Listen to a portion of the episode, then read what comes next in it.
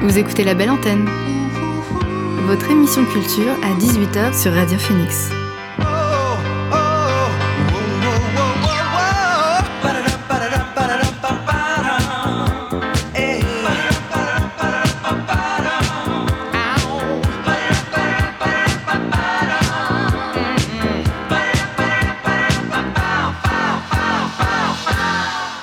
Bonsoir à tous et à toutes, il est 18h sur Radio Phoenix, c'est l'heure de la belle antenne, votre dose quotidienne d'actu culturel.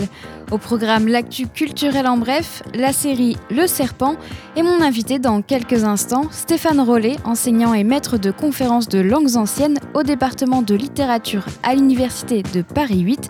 Spécialisé dans les séries, il vient nous parler de Game of Thrones qui fête déjà ses 10 ans. Mais avant, le son du jour.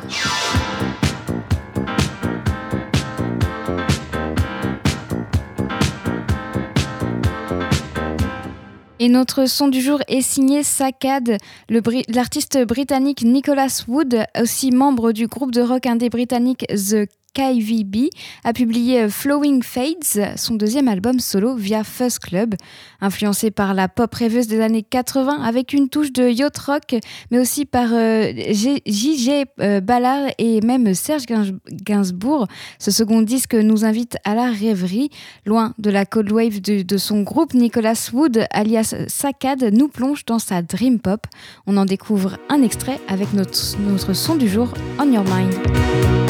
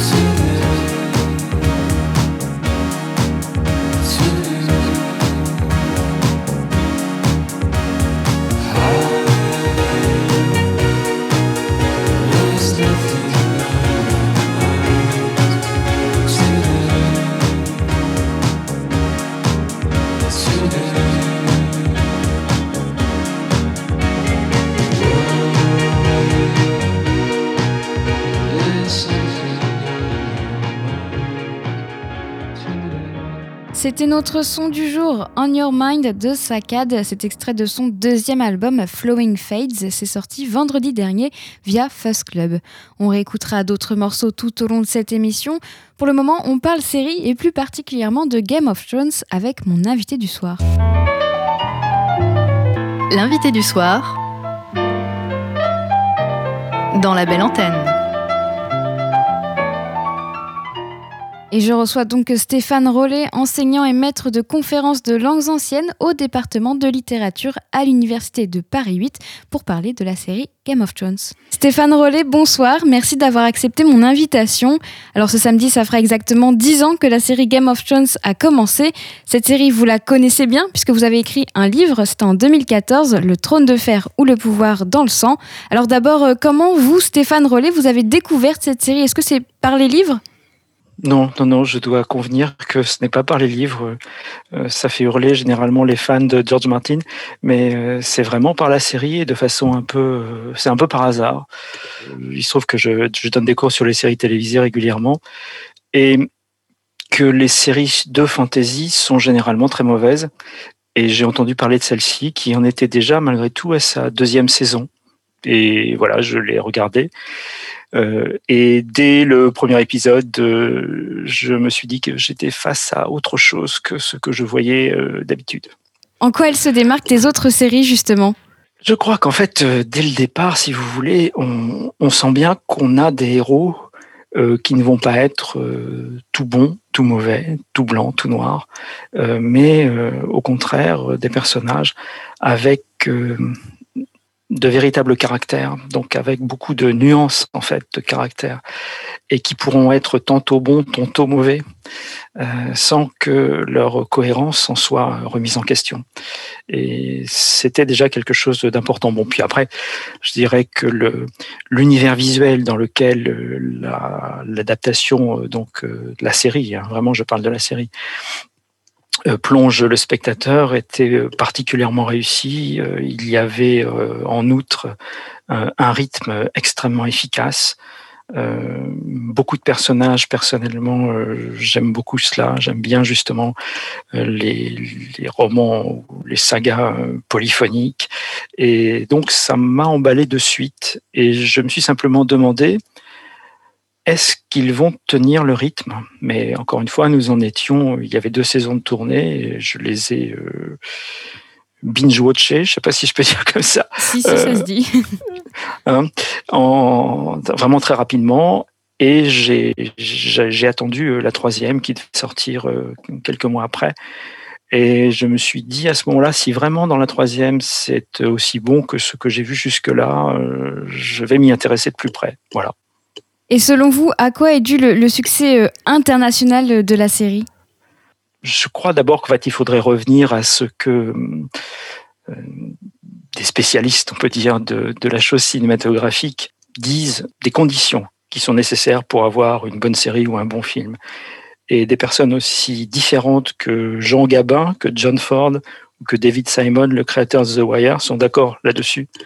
Une bonne histoire, d'abord ensuite une bonne histoire, et enfin une bonne histoire. Et il y avait effectivement une histoire absolument extraordinaire qui était racontée par George Martin euh, dans ses romans que je ne l'ai pas dit, mais que j'ai lu immédiatement. Dès que j'ai commencé la série, j'ai lu aussi les romans. C'était un peu plus long à faire puisqu'il y avait à l'époque euh, à peu près 4500 pages euh, qui avaient été rédigées. Et ce qui se voyait, c'est que c'était une matière extrêmement abondante, extrêmement riche, qui nécessitait certes un gros travail d'adaptation, mais qui, de par sa richesse, euh, permettait d'entrevoir en fait une série euh, vraiment différente. Alors pourquoi est-ce que c'est une bonne histoire? Parce qu'après tout, je dis que c'est une bonne histoire, mais personne n'est obligé de me croire. Je crois à cause du sujet d'abord. Et le sujet, en fait, c'est quelque chose qui nous intéresse tous, au fond. Euh, surtout que ce sujet, c'est le pouvoir, et le pouvoir sous trois de ses formes les plus remarquables. Le pouvoir que l'on a sur soi-même, en résistant en particulier à ses propres passions, en les maîtrisant ou pas. Bon, c'est par exemple euh, ben se demandant si elle va brûler ou non Port-Réal. C'est que va faire Bran après sa chute, qui le rend définitivement handicapé. Euh, c'est aussi sous une deuxième forme, le pouvoir que l'on acquiert dans sa propre famille. Comment euh, dirige-t-on une famille? Comment est-on le maître dans une famille? C'est fondamental dans une société féodale, médiévalisante, euh, comme celle que George Martin présente. Et je prendrai qu'un seul exemple. On a Cersei, qui est la mère du prince Geoffrey, et qui a bien du mal à le diriger.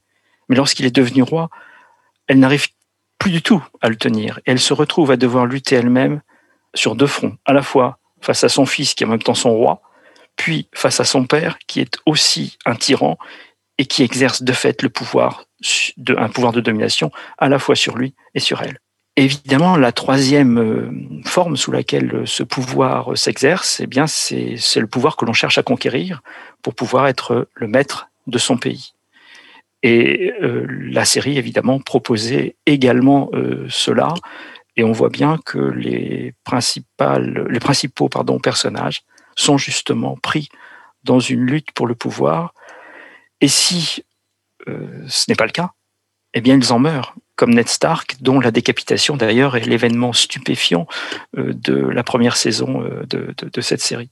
Donc, vous voyez, il y avait finalement ce cœur donc dans, l'histoire qui, qui, était racontée, c'est-à-dire euh, euh, le pouvoir sous, tous ses aspects quasiment, qui à mon avis faisait que le moteur qui avait été choisi permettait vraiment d'aller très loin, bon, à condition que le talent fût au rendez-vous. Alors vous venez de parler du, pouvoir, mais il y a aussi une place importante qui est accordée aux religions. Il y en a plusieurs dans la série.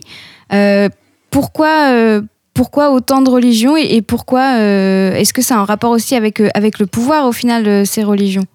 Je ne suis pas sensible comme vous au, poids du religieux dans la série. J'ai plutôt l'impression que finalement, il n'y en a pas tant que ça, au sens où en fait, le religieux n'est pas ce qui guide les personnages de manière habituelle. On voit bien en fait, lorsqu'on prend cette société à Westeros, en fait, il y a une société qui est, pour violente qu'elle soit, tolérante.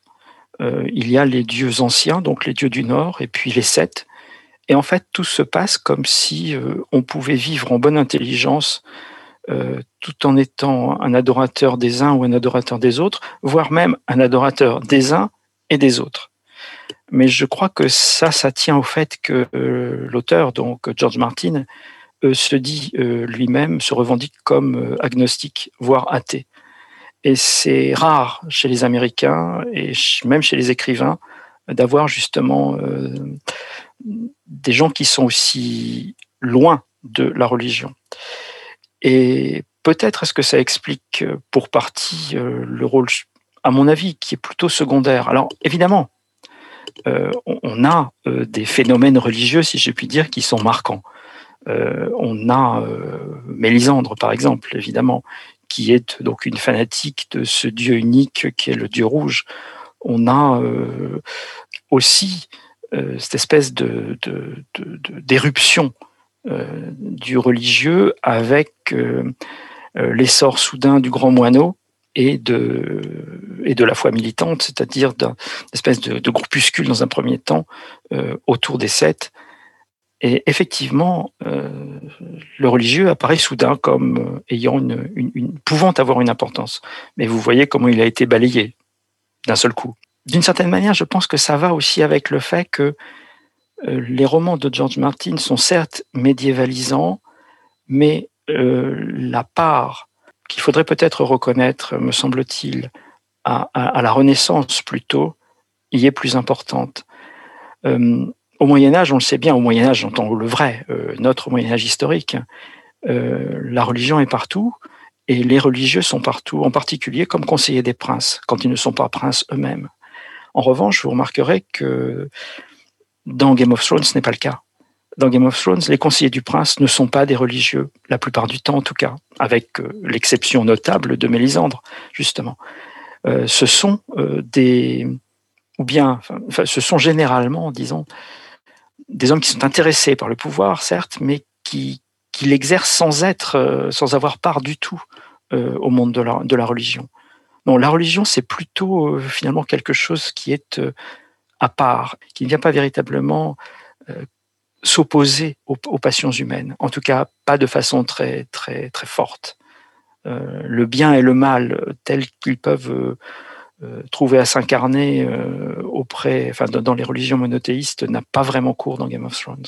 Alors dans Game of Thrones justement, on compte aussi euh, plusieurs personnages féminins parmi les plus visibles. Je pense notamment par exemple à Arya, Cersei ou encore Daenerys pour ne citer qu'elle. Pourtant, une étude des démographes Lucas Mélise et Roman Beaufour en 2019 a démontré que euh, dans l'exemple de la saison 7, les personnages féminins sont trois fois moins nombreux que les personnages masculins, qui sont plus sexualisés et ils sont aussi euh, moins exposés à la mort. Alors au final, quelle est la place des femmes dans cette série par rapport à d'autres? Oui, dans cette série, euh, les rôles féminins euh, sont dans, et par le nombre et par l'importance euh, assez inusités. Et si on ajoute le fait que la série est une série de fantasy, alors véritablement, on a quelque chose qui n'est vraiment pas commun. Ensuite, on peut quand même noter que les personnages féminins sont finalement, je dirais, les grands gagnants de, euh, de la série euh, si l'on regarde, si regarde la fin. certes, Daenerys meurt, mais elle meurt en quelque sorte victime de sa propre passion pour le pouvoir. mais que ce soit, bon, Cersei meurt, mais c'est d'une certaine manière le châtiment qui attendait ces dérives tyranniques. Les tyrans meurent hein, dans Game of Thrones à la fin. Arya, euh, au contraire, en fait, va poursuivre euh, sa, vocation qui est d'aller chercher euh, à explorer ce qu'elle ne connaît pas, aller vers le nouveau. Sansa devient reine après avoir effectivement connu toutes les tribulations possibles. Brienne devient la première commandante de la garde royale. Je trouve que malgré tout, les, personnages féminins les plus importants, même s'ils ont eu, euh, je n'en disconviens pas, euh, beaucoup à, supporter, euh, ne sont pas d'abord des personnages secondaires, ne sont pas des potiches, et dans le domaine de la fantaisie, c'est quand même quelque chose qui est plutôt courant, mais que de plus, leur, comment dire, leur rôle véritablement dans, l'ensemble de la série euh, est de première importance. Et ils sont, ces personnages féminins de première importance sont en même temps euh, soutenus, si je puis dire, par d'autres seconds rôles qui sont eux-mêmes des rôles importants. Certes, euh, Marjorie Tyrell a disparu. Certes, Olena Tyrell, la, la, reine des épines, a aussi disparu. Ygritte, l'amante de Jon Snow a également disparu. Ross, euh, euh, la prostituée que, que, que je aimait à mort, a aussi disparu. Mais en même temps, pendant tout le temps euh, de leur présence à l'écran, je dirais, quelle présence et quel rôle en même temps. Vous voyez, j'entends bien le, les critiques eu égard à la question de la sexualisation euh, et sans aucun doute, euh, les, concepteurs de la série euh, ne sont pas indemnes de tout reproche dans ce domaine. Mais pour ce qui est de l'importance des personnages féminins dans cette série, je crois quand même qu'ils sont à la fois nombreux, ces personnages, et leur importance, je dirais, n'est pas à, rechercher en quelque sorte dans les notes de bas de page ou, puisqu'il s'agit d'une série, euh, dans, je dirais dans, les à côté de ce que nous voyons, dans le hors-champ. Non, ils sont vraiment euh, en, plein euh, face aux spectateurs. Je, ferai un, si vous voulez, une comparaison avec ce qu'on voit dans, dans, Le Seigneur des Anneaux. Dans Le Seigneur des Anneaux, si Peter Jackson n'avait pas ressorti du fond de la tapisserie, en quelque sorte, les personnages féminins, ben, il n'y en aurait pas. Et d'ailleurs, dans le Hobbit, euh, chez Tolkien, il n'y a pas quasi, il n'y a pas de personnage féminin. Pour l'adaptation télévisée, pour l'adaptation, pardon, pas télévisée justement, l'adaptation cinématographique, il a fallu, euh, il a fallu en inventer un, ce qui a d'ailleurs posé de nombreux problèmes. Et il est d'ailleurs très mal fichu ce personnage. Alors que là, nous avons des personnages qui sont vraiment très bien construits, qui ont un véritable destin et un destin qui est euh, tout à fait euh, individuel. il ne dépend pas au sens où habituellement ça pouvait être le cas, il ne dépend pas ce sort, ce destin de celui des personnages masculins qui les entourent. Et les, les femmes qui sont, les personnages féminins qui sont dans Game of Thrones ont leur propre agenda. moi, j'ai été plutôt sensible, je dirais, à cela, mais je comprends qu'on puisse aussi voir les choses autrement.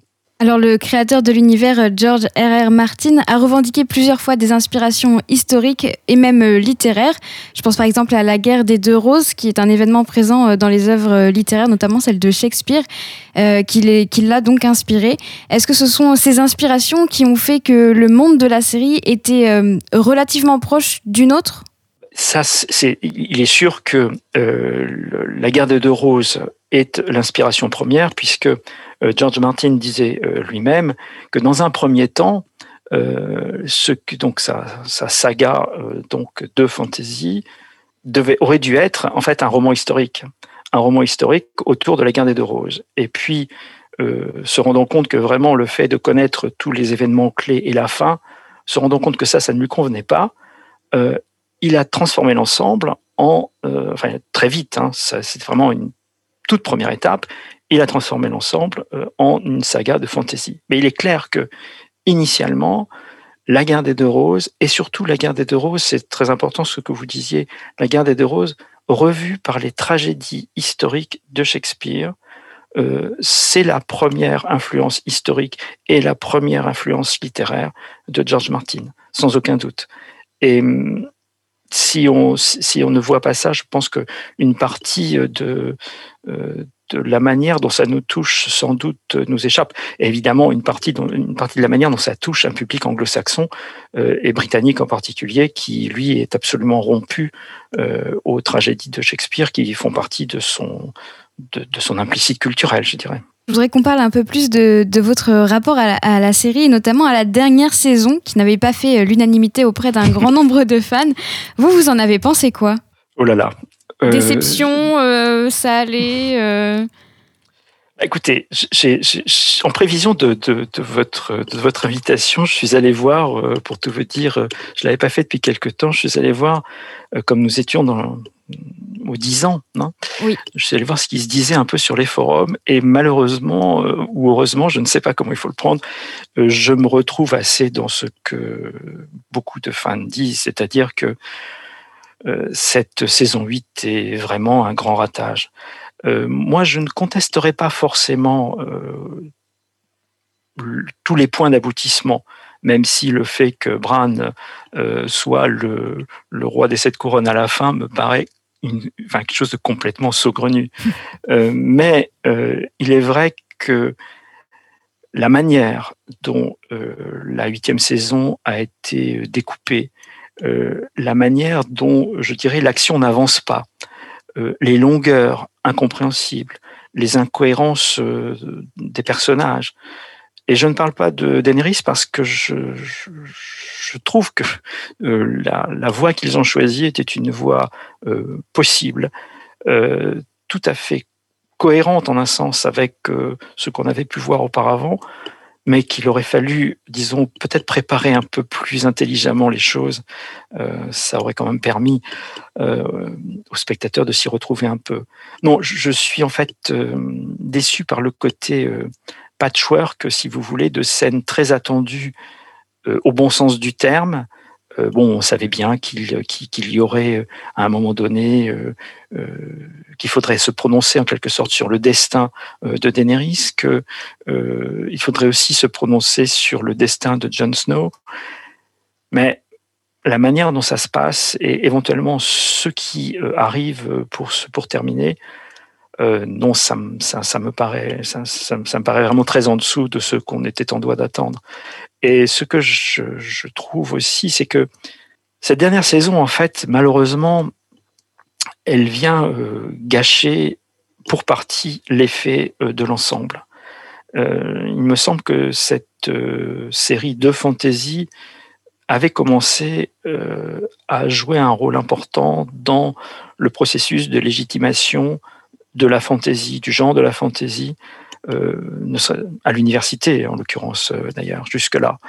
Et la manière dont ça a été quand même assez largement saboté ne me paraît pas de, de, de bon augure pour la survie en même temps de la série. Et je trouve que c'est très dommage, vu, vu je dirais, l'investissement à tous les sens du terme qui était placé dans, dans, dans cette série.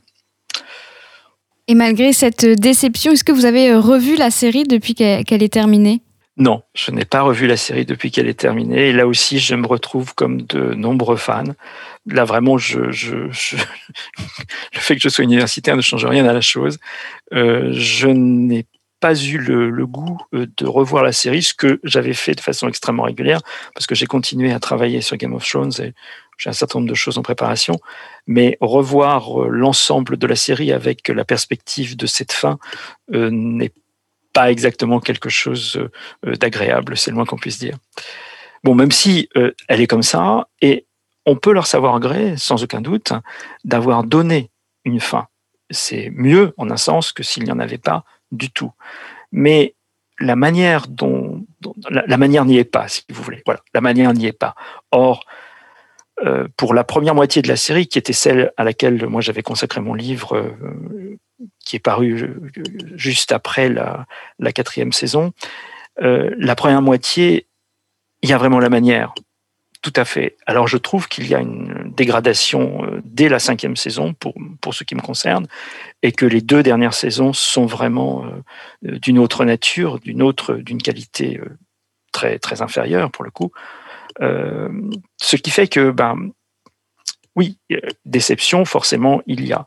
En même temps, euh, tout n'est pas mauvais euh, et puisque euh, ce sera la fin de euh, euh, cette série, il faut pouvoir aussi trouver ce qui, ce qui vaut le coup ce qui peut être gardé, ce qui peut être vu avec, avec intérêt dans cette huitième saison qui, par ailleurs, est quand même une grande source de déception. Alors la série est donc terminée, mais il y a encore des spin-offs en projet sur tout l'univers de Game of Thrones.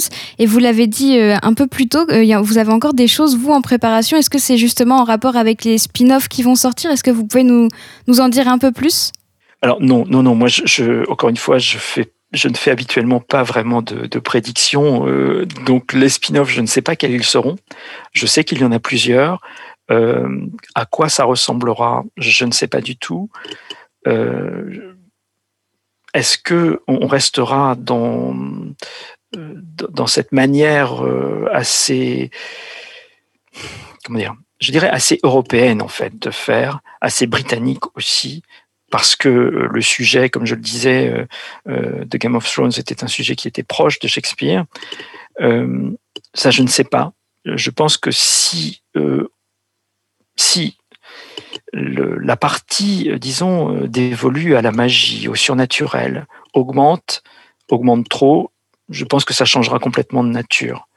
Et c'est aussi une des raisons pour lesquelles cette série me paraissait tout à fait intéressante, c'est que le surnaturel y avait un rôle euh, marginal. Ce qui était intéressant n'était pas là, mais c'était bien dans le, les dilemmes du cœur humain, euh, comme disait Faulkner, cité d'ailleurs par, euh, par George Martin. Or là, je ne sais pas, je, je, ne sais pas bien en fait ce, ce qui va se passer. Je suis comme tout le monde, hein, je n'ai pas du tout euh, d'informations euh, secrètes. Euh, je suis désolé à vous révéler ce soir. Euh, Ma question était plus en rapport avec vos projets. Ah mes projets. Ah non mes projets sont les, mes projets sur les spin-offs. Il n'y en a pas. J'attends de voir les spin-offs. pour ce qui est de pour ce qui est de Game of Thrones. Euh, moi, j'ai travaillé sur l'univers visuel. Euh, ça m'a beaucoup intéressé. Je n'ai pas terminé euh, ce, ce, ces travaux-là. Et même si, comme je le disais, la huitième saison n'est pas du tout maîtrisée comme pouvaient l'être les premières. je, je n'ai pas parlé des 5, 6 et 7, mais cette deuxième partie en fait de la série continue à me paraître tout à fait intéressante euh, du point de vue justement de la création du visuel. Car vraiment, euh, il y a eu un très gros effort euh, pour faire naître véritablement, pour donner une, pour donner visuellement naissance à ces mondes secondaires qui sont créés par George Martin dans un premier temps. Voilà. Donc c'est plutôt à cela que, que je m'intéresserai, mais vous voyez, c'est assez vaste et général. Merci Stéphane Rollet d'avoir été avec nous sur la belle antenne. Je rappelle que vous êtes enseignant et maître de conférences de langues anciennes au département de littérature à l'université Paris 8.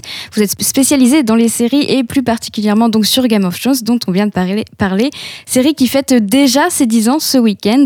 Et vous avez d'ailleurs écrit le livre Le trône de fer ou le pouvoir dans le sang en 2014. Encore merci. Merci à vous. On marque une pause musicale avant de faire un point sur l'actualité. The Reds, Pinks and Purples est un groupe américain. Ils ont sorti euh, leur troisième album, Uncommon Weather. C'est un album qui réinvente le rock à la sauce californienne. On en écoute un extrait avec le titre I Hope I Never Fall in Love.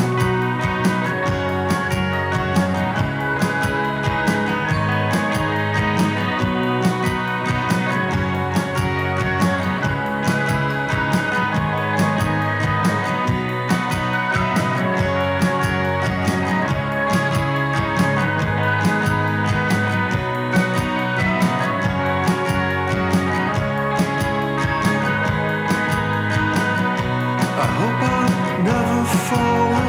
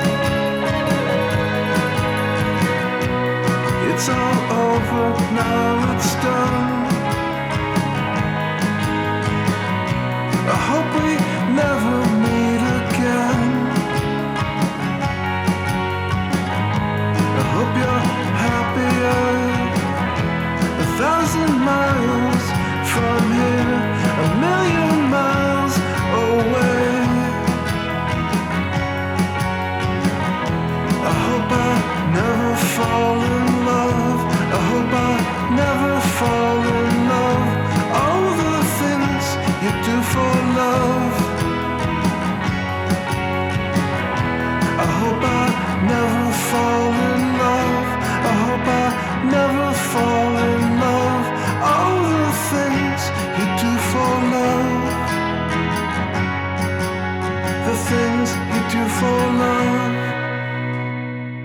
d'écouter I Hope I Never Fall in Love de The Reds, Pinks and Purples. C'est extrait de leur dernier album Uncommon Weather qui a été publié vendredi dernier. On poursuit la découverte musicale avec le chanteur belge Max Colombi, alias Oscar and the Wolf. Il est de retour après quelques EP et deux albums avec James, un titre synth-pop aussi accrocheur que lumineux. C'est le premier extrait de son troisième album qui devrait paraître plus tard cette année. En attendant, on peut déjà se faire une idée de ce que nous réserve ce troisième disque avec le premier single dévoilé. Voici James.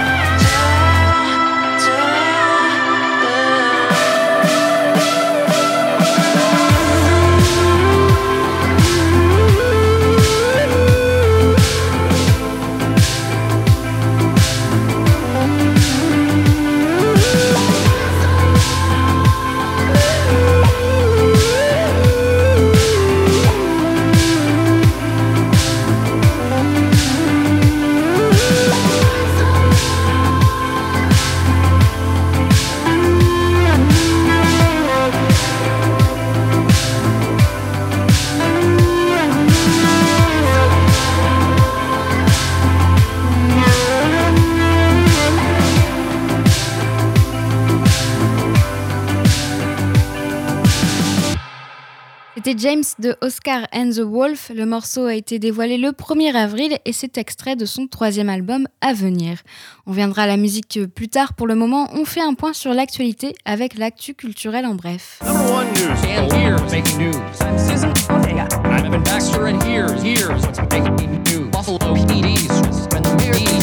I'm Evan Baxter and here's what's making news? Le, smartphone, support préféré des Français pour la lecture de livres électroniques.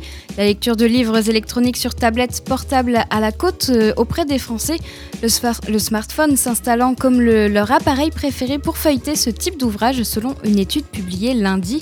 D'après le baromètre annuel de la Société française des intérêts des auteurs de l'écrit, du syndicat national de l'édition et de la Société des gens de lettres, 13,8 millions de personnes ont déjà lu un livre numérique. Pour la deuxième année consécutive, ils l'ont fait d'abord sur téléphone portable. La tablette et la liseuse viennent derrière.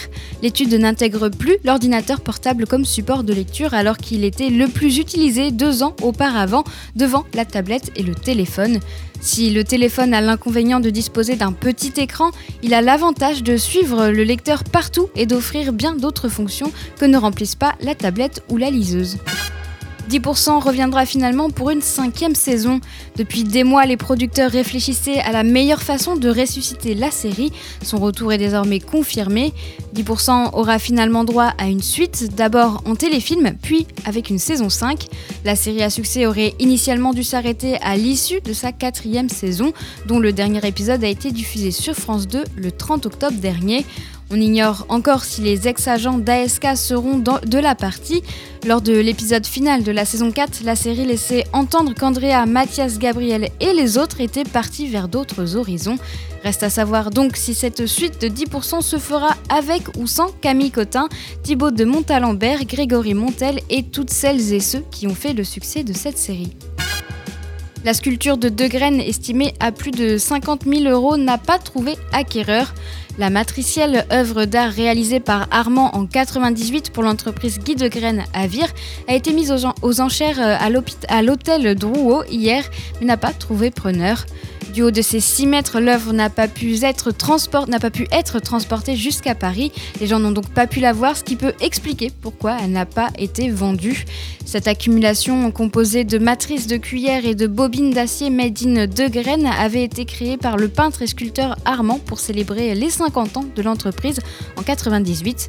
Son prix faramineux s'explique par ses dimensions colossales et sa rareté estimé entre, estimé entre 50 000 et 60 000 euros, et, entre 500 000 et 600 000 euros, cette œuvre d'art unique, propriété de De Graines, restera exposée à l'entrée du siège historique de l'entreprise, spécialisée dans les arts de la table à Vire, en attendant une prochaine mise aux enchères. Le producteur Scott Rudin est, accusé de comportement abusif. À 62 ans, ans, ce géant de l'industrie cinématographique, avec des films comme The Social Network ou encore beaucoup de films de, de Wes Anderson, est l'un des producteurs les plus récompensés, avec 151 nominations aux Oscars et 23 victoires et 17 Tony Awards. Il est accusé de comportement abusif par d'anciens employés, d'après le site américain The Hollywood Reporter. Beaucoup ont témoigné, rapportant des histoires d'énervement choquantes. Rudin est décrit comme, ayant un, nouveau niveau de déséquilibre. Quelqu'un qui commence ses journées à 6h pour ne les finir qu'à 20h et qui, un jour, n'a pas hésité à éclater un ordinateur Apple sur la main de son assistant qui n'avait pas réussi à lui obtenir un siège dans un vol à guichet fermé. Cet assistant a été blessé par les éclats de verre. Il n'a pas voulu témoigner par la suite, mais une autre personne qui était présente dans le bureau à ce moment-là l'a fait ces comportements inadmissibles ne dateraient pas d'hier et n'étaient pas non plus méconnus, étant donné qu'il a été nommé euh, Boss Zilla par le Wall Street Journal en 2005, puis qualifié d'homme le plus redouté de la ville par la presse en 2010. Scott Rudin continue de travailler avec les plus grands noms de l'industrie cinématographique. Ses prochains projets incluent des collaborations avec euh, Joel Cohen, Denzel Washington ou encore Jennifer Lawrence. Aucune des rares plaintes déposées à son encontre n'a abouti. C'est tout pour l'actu culturel en bref. On retourne à la musique avec Big Thief, un groupe de rock indépendant américain d'inspiration folk. Il y a deux semaines, ils ont dévoilé leur reprise du titre Of You des Breeders, un titre initialement sorti en 2002, à paraître sur la compilation Bills and Aches and Blues pour euh, les 40 ans du label 4AD. Voici Of You version Big Thief.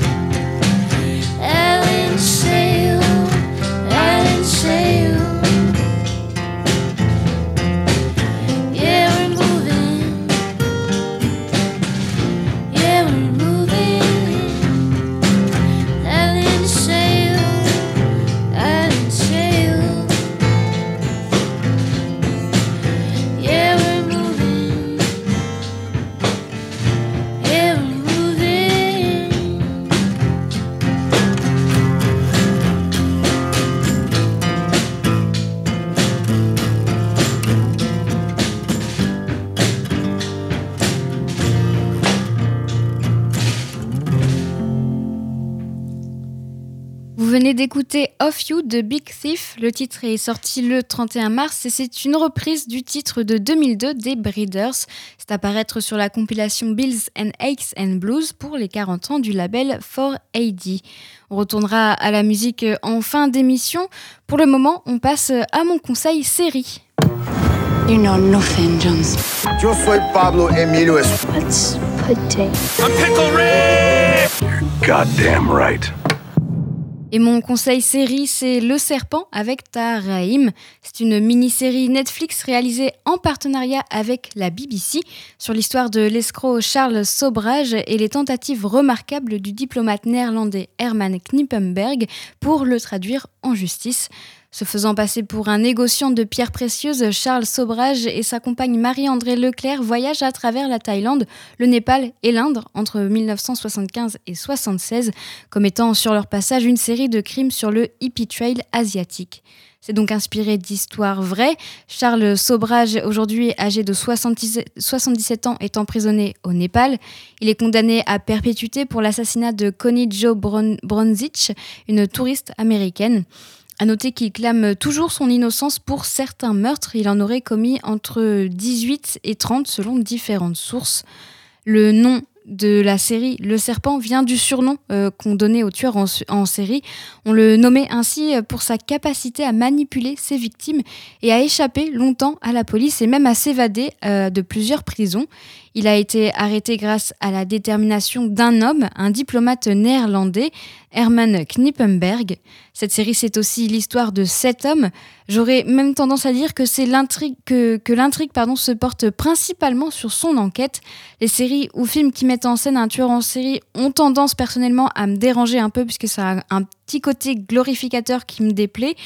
Pourtant, le serpent n'est pas uniquement centré sur euh, Charles Sobrage. Alors évidemment, on le voit beaucoup pour comprendre qui il est. Spoiler alerte, c'est un psychopathe. Mais on voit aussi beaucoup tout le travail d'enquête de Knickenberg, de pardon, de Knickenberg, de sa femme et d'un couple de Français. Alors pour suivre toutes ces histoires, il y a des retours en arrière, peut-être même un peu trop à mon goût. C'est le point faible de la série selon moi. Il faut bien, bien suivre parce que parfois les allers-retours sont assez rapides. Mais en même temps, ces flashbacks entretiennent tout le suspense de la série. La série recrée justement l'ambiance des années 70 à travers euh, les accessoires, les décors, les costumes et même à travers la bande son. On est plongé dans une ambiance angoissante et malsaine à chaque fois que le personnage de Charles Sobrage apparaît à l'écran. Dans un décor paradisiaque, on est plongé en enfer. Tout le casting est incroyable. Tahar est méconnaissable dans la peau du tueur en série. Regard glacial et prothèse faciale, il campe avec conviction ce tueur psychopathe, manipulateur, séducteur et mégalomane. Tout au long des huit épisodes, on se laisse prendre au piège, sans mauvais jeu de mots, dans la vie de psychopathe et la traque de Charles, de Charles Sobrage. Le serpent, c'est dispo sur Netflix. Vous écoutez la belle antenne sur Radio Phoenix. On va terminer l'émission en musique avec euh, le rappeur américain Bronze Nazareth qui va sortir Season of the Seven ce vendredi via euh, Mellow Music Group, un nouvel album en collaboration avec euh, Recognize Ali. Le 30 mars, ils en ont dévoilé un nouvel extrait, And Count the Cake. On l'écoute. Yeah. Recognize. Ron Smith. What up? Yeah. Money to the ceiling, for million dollar dealings. You in the way of a bullet of an aspiring villain. I let it fly, you billing. Shit, I like to kill it. Compliments from women, my entire linen. This that diamond life, check how I'm shining bright. You can't stare for long, I can blind your sight. These hoes are sliced, sure they behind for likes. I plan to rule the world when the time is right. You niggas stay stays a bitch, still stay with shit. I blast brains to beds when I aim the fifth. Move cane to fish, I turn the pain to bliss. Things has changed, now with champagne, what with best. Yeah, I reach my goals for the set pieces. Fucking shackers, I'm constantly moving chess pieces. Send you heaven cause you ain't met Jesus. Cut from a different cloth, I belong to the best species. Count the cake. let it circulate. Ain't no poverty, increase the murder rate. Dead presidents, Cobra face, LeBron's tape. Low money make my hands shake. Hand count the cake, yeah, hand count the cake. Let it circulate. Ain't no poverty, increase the murder rate. Dead presidents, Cobra face, LeBron's tape. Low money make my hands shake. Hand count the cake. Yeah, not all that glitter gold. All my niggas cold, my killers on the road. They kill you for the law, kill you for the glow. I do it for the dough. Make it clear to the sheep, I am still a go. Any day we're ruthless, y'all know who the truth is. Don't even try to count me out, you will look stupid. A lot of niggas stupid, fire with a full fist. Ain't no love in. Niggas done shot the Cupid, the swing mag double. Bitch, I blast couples, or they can get their face dents for these brass knuckles. Big arms, and I ain't talking mad muscle. Getting high on your own supply, that's bad hustle. Still, I'm all vegans. This is Scar season, this is Scar speaking. Burn all heathens, yeah. The greatest undeniable, maniacal. The west that I fall, but still higher go. Hand count the cake. Let it circulate. Ain't no poverty, increase the murder rate. Dead presidents, Cobra face, LeBron's tape. Low money make my hands shake. Hand count the cake, yeah. Hand count the cake. Let it circulate. Ain't no poverty, increase the murder rate. Dead presidents, Cobra face, LeBron's tape. Low money make my hands shake. Hand count the cake, yeah. Ain't counted. One for you and one for me. Two for you and one, two for me. Three for you and one, two, three for me. One for you and one for me. Two for you and one, two for me. Three for you and one, two, three for me. Yeah. Ain't counted, ain't counted, ain't counted, ain't counted, ain't counted, ain't counted. C'était Count the Cake de Bronze Nazareth et Recognize Ali. C'est extrait de Season of the Seven, leur prochain album, dont la sortie est prévue ce vendredi via Mellow Music Group. On s'écoute un dernier titre avant de se quitter. La chanteuse new-yorkaise Yaya Bay se part d'un groove introspectif sur son nouveau disque The Things I Can Take With Me, publié vendredi dernier chez Big Dada. Un nouvel EP qui s'était déjà montré très prometteur avec la sortie de quelques singles, comme par exemple September 13 qu'on avait d'ailleurs écouté dans l'émission. Je vous propose d'en découvrir un nouveau morceau, de découvrir un nouveau morceau avec Industry Love, A Protection Spell.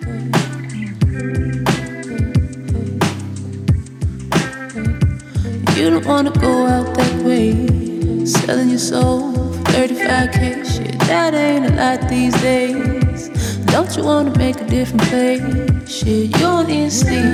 Look at the shit that you eat. You don't take care of yourself. All that big dick it won't get on yourself. Your moral compass collapsed on itself, and you know you're wrong. Sign that boy. You don't like that song. Him to the white folks to do him wrong. Smile in his face when you know all along. Mm. You know that wavy shit won't last forever.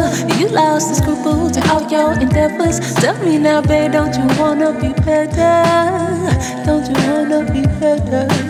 Who stepped to this love song? It was only so long. Boy, this shit would go wrong. We could only prolong this ending for so long, so long,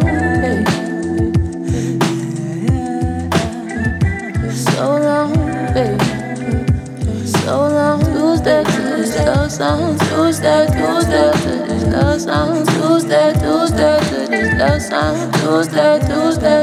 love song. To this love song.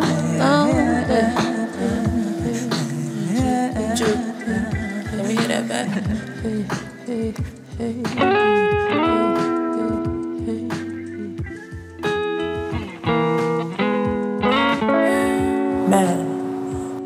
كل من قلاص الشيء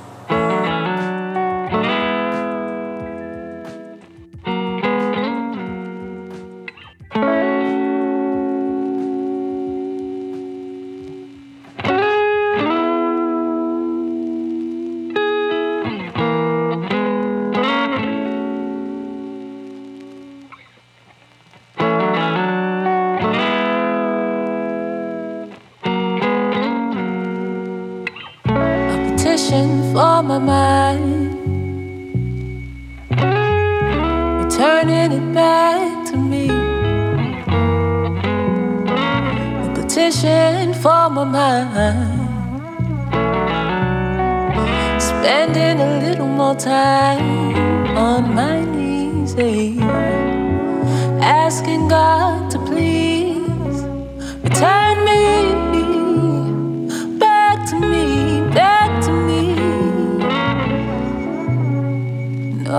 weapon, no weapon formed against me. Not even you, baby. Not even you, not even you, not even you, baby. That I rebuke, baby. That I rebuke, that I rebuke, no weapon against me. Not even